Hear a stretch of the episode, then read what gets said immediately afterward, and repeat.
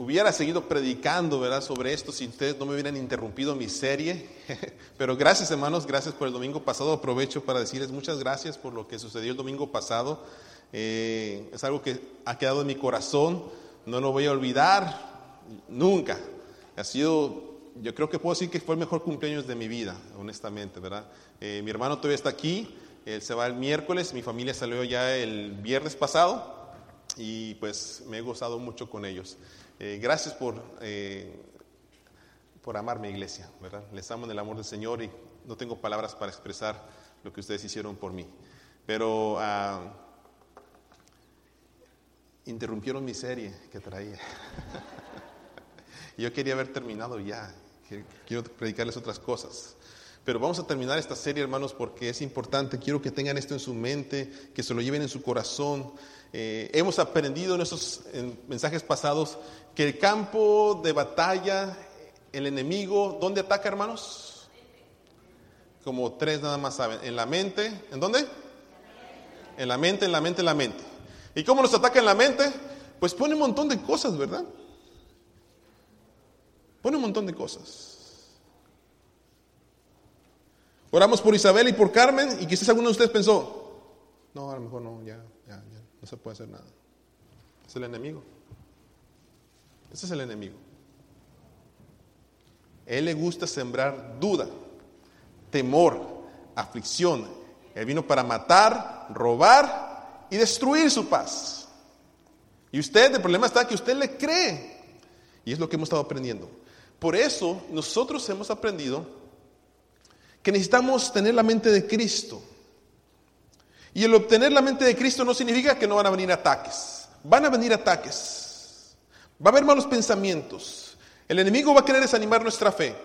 Pero la palabra de Dios nos ha dicho en su palabra en Efesios 6 qué es lo que tenemos que hacer. Versículo 11 y 13 del capítulo 6 de Efesios dice así. Versículo 11. Vestíos de toda la armadura de Dios para que podáis estar firmes contra qué? Versículo 13, lean conmigo por favor. Versículo 13. Todos juntos. Por tanto, tomad toda la armadura de Dios.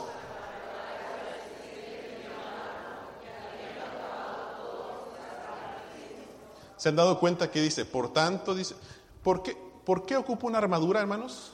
¿Por qué? ¿Y por qué me voy a proteger? ¿De qué me voy a proteger? Dice, para que podáis resistir en el día malo. Hermanos, no sé si se han dado cuenta, hay días malos. Y la palabra de Dios nos está diciendo, aquí está lo que tienen que ser ustedes. Tomad la armadura de Dios. ¿Cuál es esa armadura de Dios? Aprendimos. Versículo 14. Dice, estad pues entonces firmes, ceñidos vuestros lomos, dice, ¿con qué?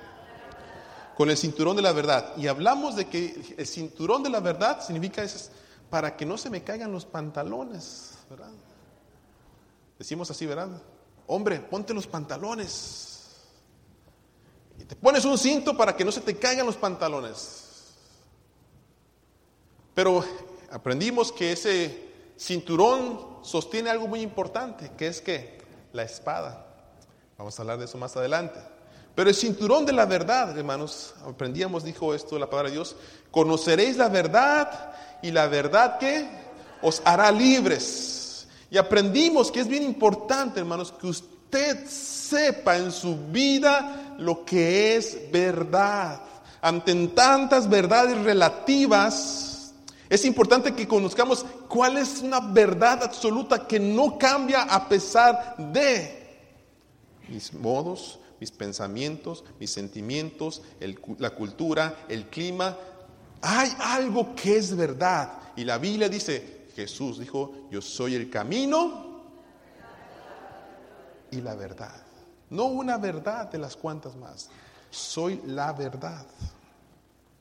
Por tanto, hermanos, cuando Cristo viene a mi corazón, afecta algo bien importante en mi manera de hablar. Lo que yo hablo es verdad. Dice la Biblia, tú sí sea así y tú no qué sea no. Así que si usted es un mentiroso, Fíjese qué es lo que hay en su mente. ¿Quién está reinando en su corazón? Le puedo decir con toda confianza que no es Cristo. Porque si Cristo reina en su corazón, de su boca va a salir verdad. ¿Ok? Eso lo aprendimos la semana pasada. Aprendimos también que hay que vestirnos, dice el versículo 14, con la coraza de justicia. Esta coraza de justicia, hermanos, en la coraza aprendimos que es aquella que protege los órganos internos, algunos órganos bien principales como el corazón. Y el soldado lo utilizaba para proteger esos órganos. Y la coraza de justicia es esa coraza de pureza, de rectitud, de una relación con Dios que da frutos. Yo le pregunto a usted, ¿hay algo de lo que usted se tiene que avergonzar el día de hoy? ¿Hay algo de lo que usted se tiene que avergonzar el día de hoy? ¿Usted sería capaz de pasar la prueba. Podemos hacer la prueba, está bien, si gustan. Algunos podrían darme su teléfono y ver qué hay en su teléfono. ¿Ah? ¿Puedo decir algunos nombres? A ver si... ¿Ah? Ahí están temblando algunos. Está sudando la gota gorda. Su computadora. Los prometidos ahí.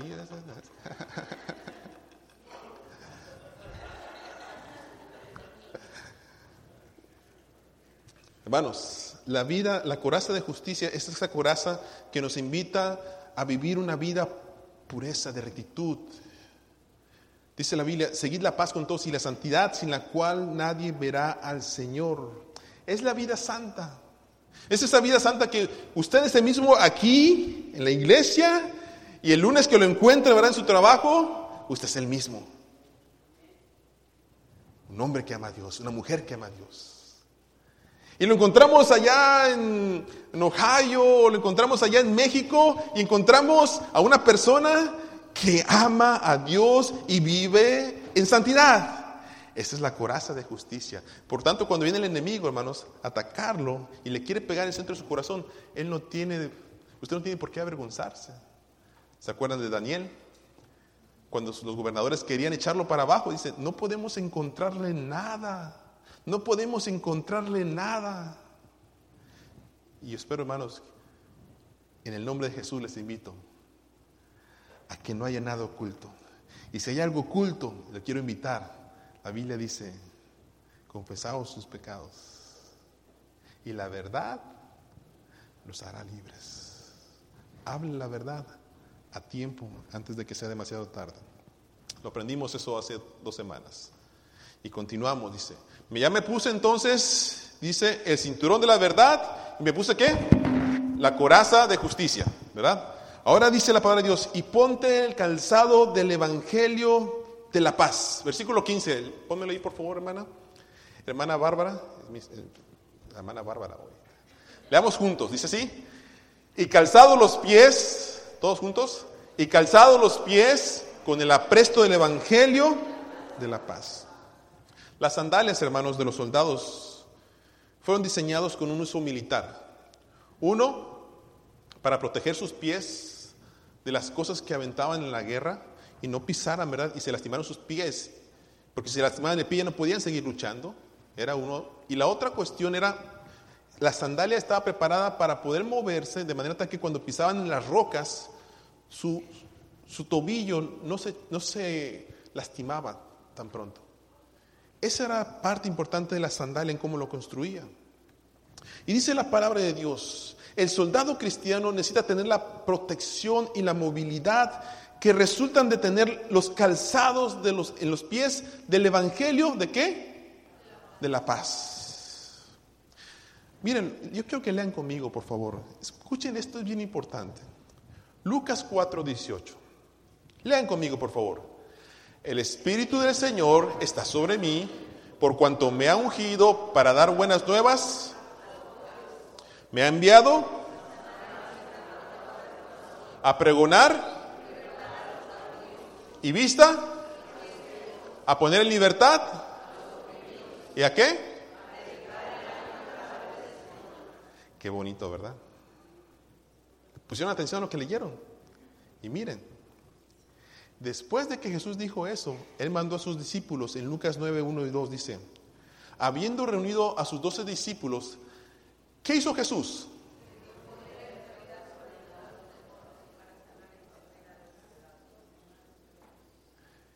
Les dio poder y autoridad. ¿Quién se los dio? Cristo. ¿Para qué, hermanos? Para sacar demonios y sanar enfermedades. Y miren, esto es más impresionante todavía. Mateo 28, 18 al 20. La gran comisión. Y Jesús se les acercó y les dijo a todos los que estaban ahí. Toda potestad, ¿qué? Por tanto, dice, id y haced discípulos a todas las naciones, bautizándolas en el nombre del Padre. Y dice versículo 20, escuchen por favor, enseñándoles que guarden todas las cosas que os he mandado. Y he aquí, ¿qué cosa, hermanos?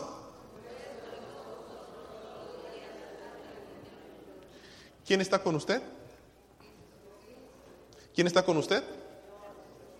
¿Quién está con usted? Y aquí yo estoy con vosotros todos los días hasta el fin del mundo. Por favor, hermana, regrésame a Lucas capítulo 4.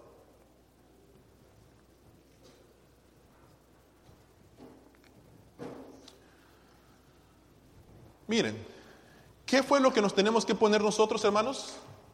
¿El Evangelio de qué? El Evangelio de la paz.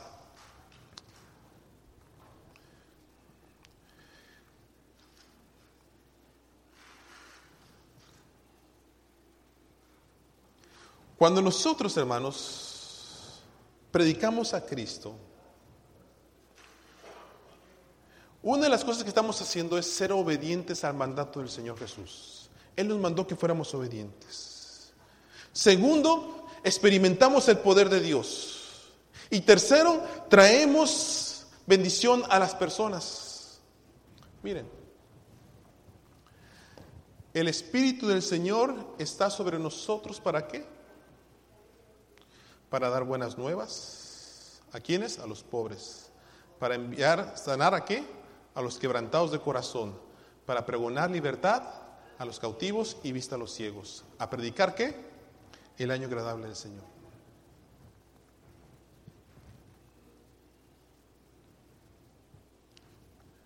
¿Cómo creen? Y lo uso con respeto ¿Cómo creen que está el corazón de Juan Carlos y de Nancy? ¿Cómo creen que está el corazón de las hijas de Carmen? ¿Cómo creen que está el corazón de los que están familiares allá en Florida? ¿Cómo creen que está el corazón, verdad, de aquellos que están peleando con sus hijos o lidiando en el trabajo? ¿Cómo creen que está su corazón? Y dice la Biblia, pónganse el Evangelio de la paz.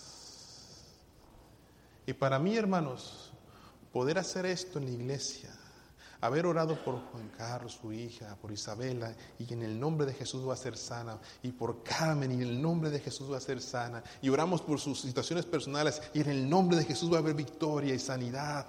Es el Evangelio de la paz. Y no me avergüenzo del Evangelio porque es que poder de Dios. Escúcheme. ¿Se avergüenza usted de ser cristiano? Cuando alguien le pregunta, ¿y tú qué crees? No, pues ahí de vez en cuando voy a la iglesia. En el nombre de Jesús, hermano, usted tiene poder para dar paz al quebrantado, para sanar al que está enfermo. No tiene que esperar a que el pastor venga a orar por usted. Usted tiene poder en el nombre de Jesucristo. Si tan solamente creyera en aquel que usted alabó esta mañana, en aquel que usted levantó sus manos, si usted creyera, al que cree, dice, todo le es posible. El Evangelio de la paz. Dice Isaías, oh, Cuán hermosos, dice, son sobre los montes los pies del que trae alegres nuevas, del que anuncia paz, del que trae nuevas del bien, del que publica salvación, del que dice a Sion, tu Dios reina. Iglesia, iglesia, despierta por favor. Y te quiero decir algo. Ese calzado que traes tú del Evangelio de la Paz, ¿cuánto bien haría a tus propios amigos, a tus propios familiares? Si hablaras el Evangelio y le dijeras, Cristo te ama, Cristo quiere cambiar tu vida, Cristo te puede sanar, Cristo puede sanar tu corazón quebrantado, Cristo te puede levantar. ¿Por qué tenemos que vivir oprimidos pensando que Dios no tiene poder o que Cristo no tiene poder? Y en el nombre de Jesucristo, hermanos, lloré esta mañana para que Dios haga milagros. Y no es en mi nombre, es en la fe que yo he depositado en el Dios que sé que lo puede hacer, que abre mares, que abre los cielos, que abre cualquier enfermedad. Y lo ha hecho y lo he visto. Y por esto le predico en esta mañana. Y ustedes lo tienen en sus manos, hermanos, lo tienen en su boca. ¿Qué les hace falta para poder decirles a otros que Dios hace milagros? Pastor, ¿y cuál es el mayor milagro que Dios ha hecho en su vida? ¿Cuál es el milagro mayor que Dios ha hecho en su propia vida? Oh hermanos, Él me ha cambiado mi corazón. Él me ha cambiado mi corazón. Ha cambiado mi mente, ha cambiado mi manera de pensar, ha cambiado mi vida. Ese es el mayor milagro. Si Cristo no ha cambiado su vida, hermanos, tiene toda la razón, no tiene que predicar. Pero si Cristo ha cambiado su vida, hermanos, ¿de qué se avergüenza? Es el mayor milagro que Dios puede haber hecho en la vida suya. Dice la palabra de Dios, el cinturón, el escudo, los calzados de la paz. Y dice, ponte también el escudo de la fe. Versículo 16, lean conmigo, por favor. El 4, ¿no está ahí el 4? Dice versículo 16, abren Efesios 6, 16. Estamos en vivo, estas cosas pasan. Así que Efesios capítulo 6, versículo 16, dice la palabra de Dios. Sobre todo, tomad el escudo de la fe con que podáis apagar todos los dardos del maligno. ¿Trae sus Biblias, hermanos? Como tres nada más. Pónmelo ahí, por favor, hermana Bárbara. Efesios capítulo 6, versículo 16. ¿Qué dice, por favor? Abran sus Biblias. ¿Ya estamos ahí?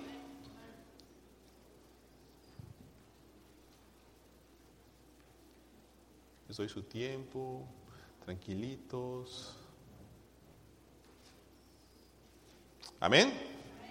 Quiero que pongan atención a lo que viene, miren. Y sobre todo dice, tomad qué cosa, hermanos. El escudo de la fe. ¿Por qué?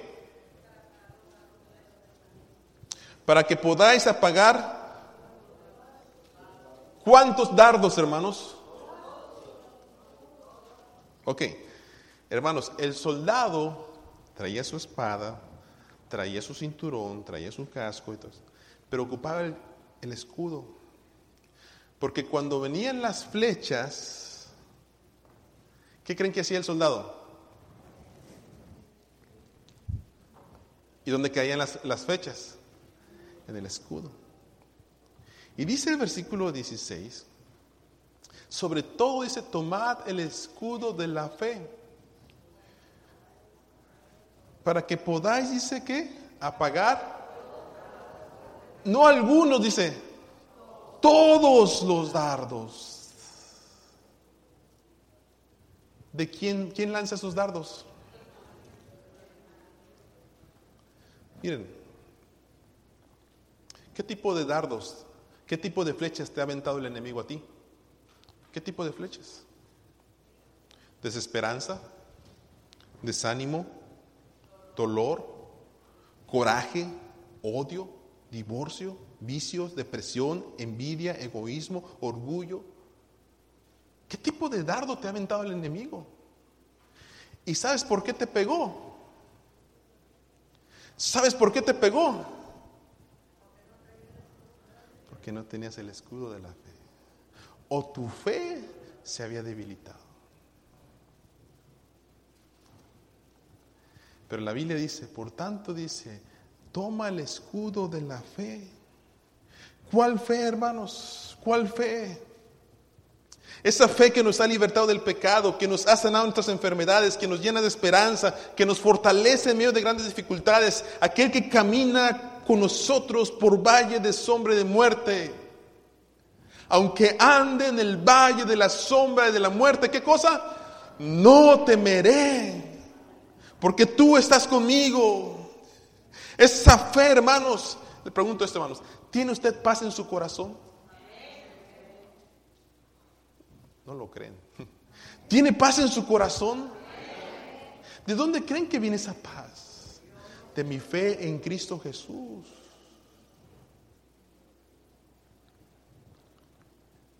Y la fe, hermanos, la fe nace de algo muy especial. La fe nace de mi dependencia total del Señor. Mi fe no depende de mi esposa, mi fe no depende de mis hijos, mi fe no depende de la iglesia, mi fe no depende de mis circunstancias. Mi fe depende totalmente de Cristo. Y veíamos, cantábamos, Señor, yo no entiendo, no comprendo. Mi mente tiene tantas preguntas y tantas dudas, pero yo sigo creyendo en ti. Y dice su palabra en Juan 20, 29. Pónmelo ahí, hermana, por favor. Miren lo que dice. Jesús les dijo, bienaventurado, ¿qué? Ahora les pregunto a ustedes, ¿usted cree? ¿Usted cree? Cinturón, coraza, calzado, escudo. Y dice la palabra de Dios, versículo 7, y tomad el yelmo de la salvación, el casco de la salvación. ¿Por dónde, se acuerdan de la historia de David y Goliat? ¿Por dónde, por dónde murió Goliat? ¿Por dónde murió?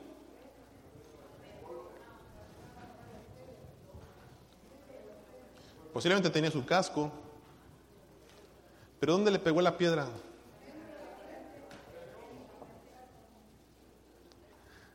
Algunos de ustedes tienen medio casco de salvación, hermanos. ¿eh? Y cuando viene el enemigo, ¿por qué? El casco de la salvación, hermanos, es la ayuda que necesitamos para proteger nuestra mente en esta guerra espiritual. Hablaba con alguien esta semana y le decía yo, Cristo limpia la mente. Cristo limpia la mente. Y le hablaba porque estamos hablando de pornografía. Y el que es pornógrafo piensa que todos son pornógrafos, para empezar. el que es pornógrafo, el que es pornografía, piensa que todos son pornógrafos. Y nada, nada, todos ven pornografía. Y el que ve pornografía piensa que su mente no puede ser limpia. Yo les he enseñado a ustedes, ¿verdad? Psicológicamente, si usted ve una imagen pornografía, los científicos dicen que tarda en su mente de 20 a 25 años para borrarse. Así que si usted ha visto, ahora dicen también que antes era la estadística muy alta en los, en los varones, ahora se ha, se ha equilibrado. Las mujeres y los hombres ven pornografía.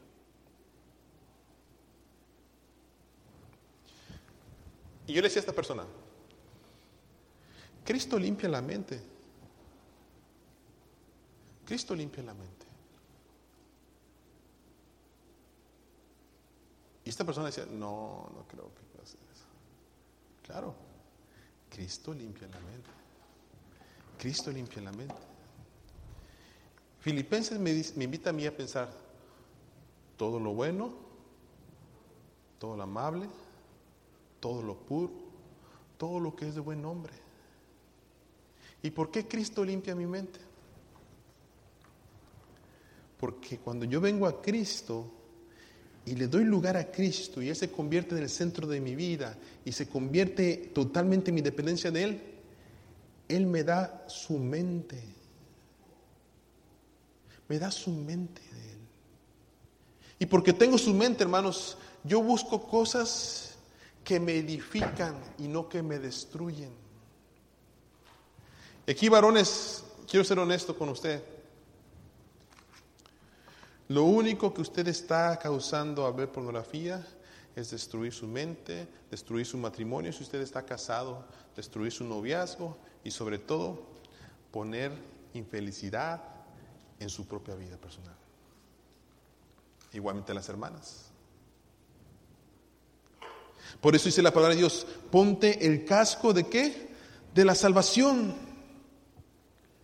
El casco de la salvación, hermanos, no se trata de que si me pongo el casco de la salvación no me voy al infierno.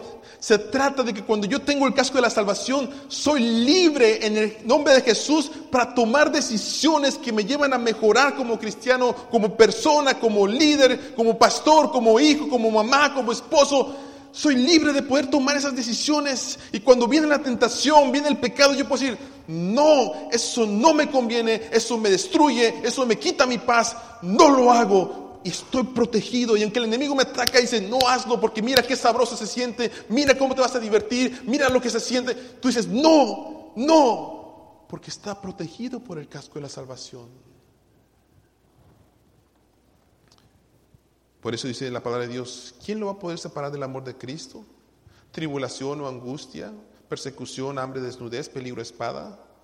Dice, en todas estas cosas, dice, somos más que vencedores porque Dios nos ama. Y dice, ni la muerte, ni la vida, ni ángeles, ni principados, ni potestades, ni lo presente, ni lo porvenir, ni ninguna otra cosa creada nos puede separar del poder que tiene Cristo cuando usted le da la vida a Él.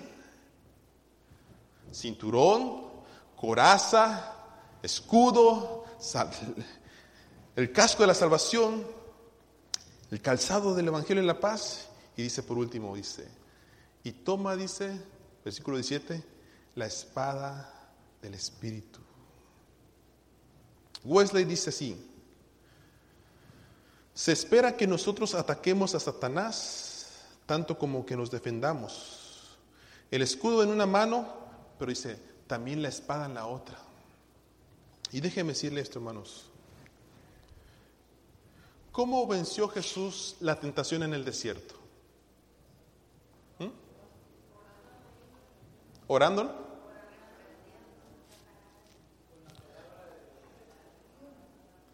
Con la palabra de Dios. A hacer esta pregunta. Ahora que están los huracanes, ¿qué se le ha venido a su mente?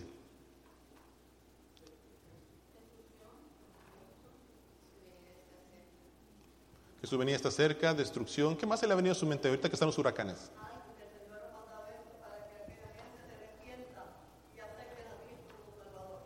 Ok, para que la gente se arrepienta y acepte a Jesucristo como Salvador personal.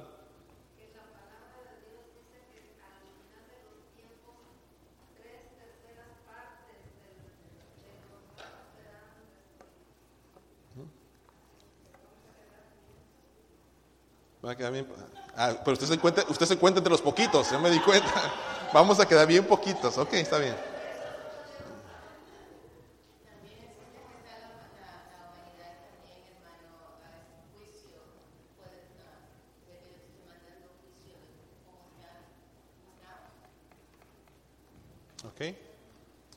¿Qué más se les ha venido a su mente?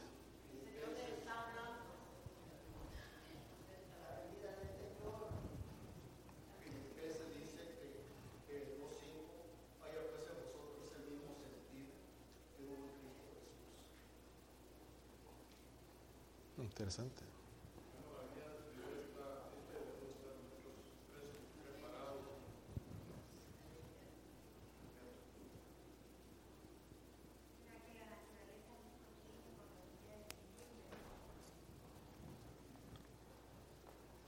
Me, se me hace interesante todo lo que me dicen. Solamente por pensar en voz alta. Y aquellos que dicen, Cristo ya viene, ¿Están viviendo como si Cristo realmente va a venir? Bueno, más dicen, Cristo ya viene, pero están haciendo lo mismo. O dicen, para que se arrepientan de sus pecados. ¿Y usted ya se arrepintió?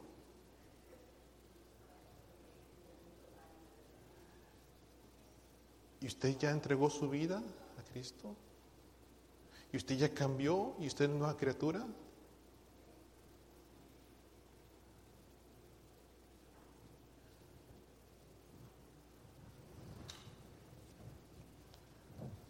En el mundo tendréis aflicción, pues Jesús confiad, yo he vencido al mundo. Y nosotros no estamos exentos, hermanos, de que la naturaleza también nos golpee. Y pueda suceder algo. Aquí en California, ustedes lo saben, se los he dicho varias veces, necesitamos estar listos, hay un terremoto grande. No soy profeta, hermanos, esto ya está escrito, ¿verdad? Por los sismógrafos. Somos, estamos en una, en una área donde hay terremotos en California y puede suceder, se espera uno muy grande. Si nosotros no hacemos nuestra parte para estar preparados, es problema personal. Va a salir seguramente un pastor predicado por ahí. Se los dije que venía un terremoto a California. No, es que ya está escrito, ya está, los sismógrafos están diciendo, viene un terremoto, prepárense, calentamiento global, lo que está pasando. La pregunta es, ¿cómo se está preparando usted? Oh, pastor, pues ya me compré mi kit de, de, primeros auxilios, tengo agua en la casa y ta, ta, Y si se nos cae el techo encima ahorita, hermanos, ¿para dónde se va? ¿Para dónde se va usted?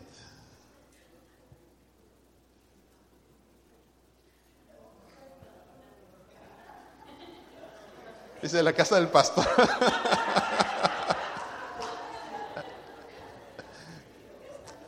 Bueno, si puede mover el techo, ¿verdad? Porque está pesadote. mi pregunta es, ¿para dónde se va su vida eterna, hermanos? ¿Dónde se va su vida eterna?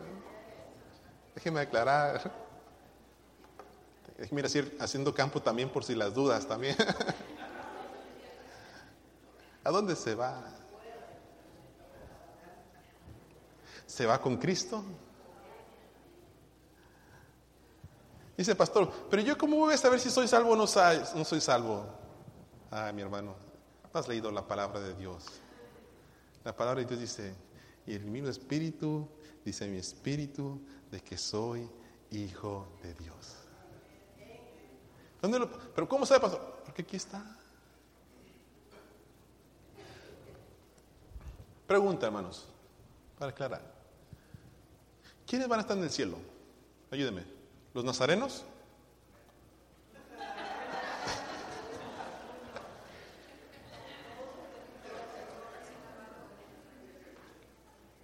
Los adventistas, los presbiterianos, los católicos. ¿Ah?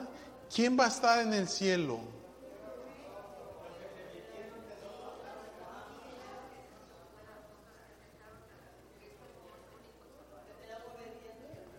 Todo aquel que confiese con su boca que Jesucristo es Señor de su vida.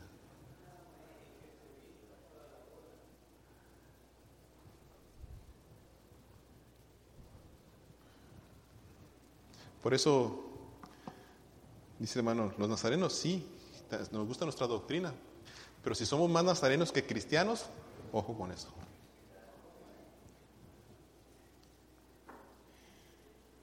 con eso. A lo mejor no lo veo allá.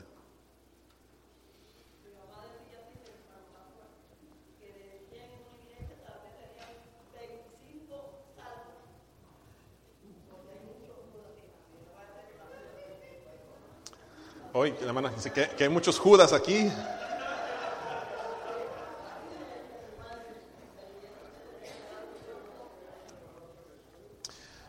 ¿Saben una cosa? Pero también hay muchos que quieren ser como Cristo. Amén. ¿Dónde murió Cristo?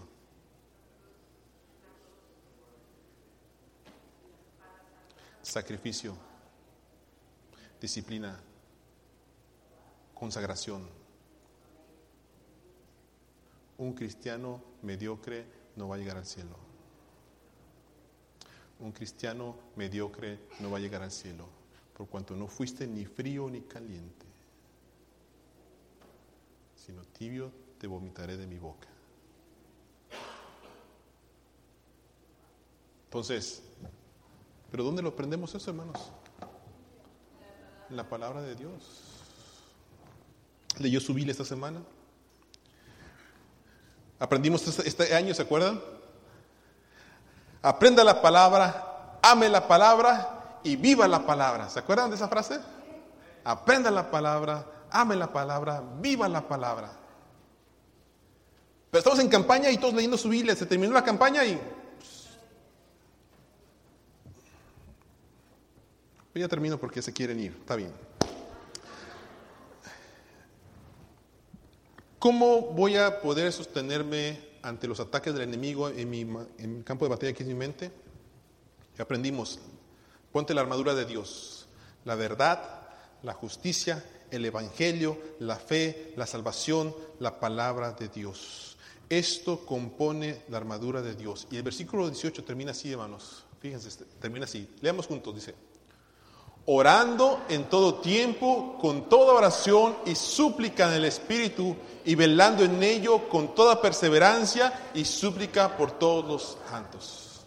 ¿Usted sabe por qué puse a orar a los niños el día de hoy?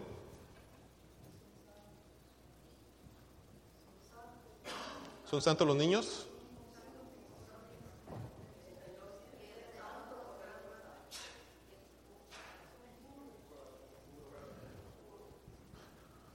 Porque dice la Biblia, orando en todo tiempo con toda oración y súplica, velando en ellos con toda perseverancia.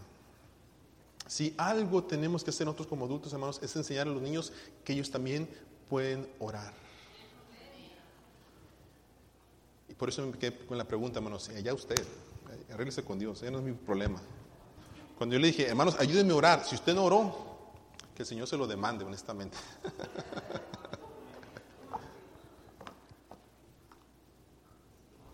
allí está. Tenemos que orar. mira, Juan Carlos, miren a Carmen y miren los que están enfermos y necesitados.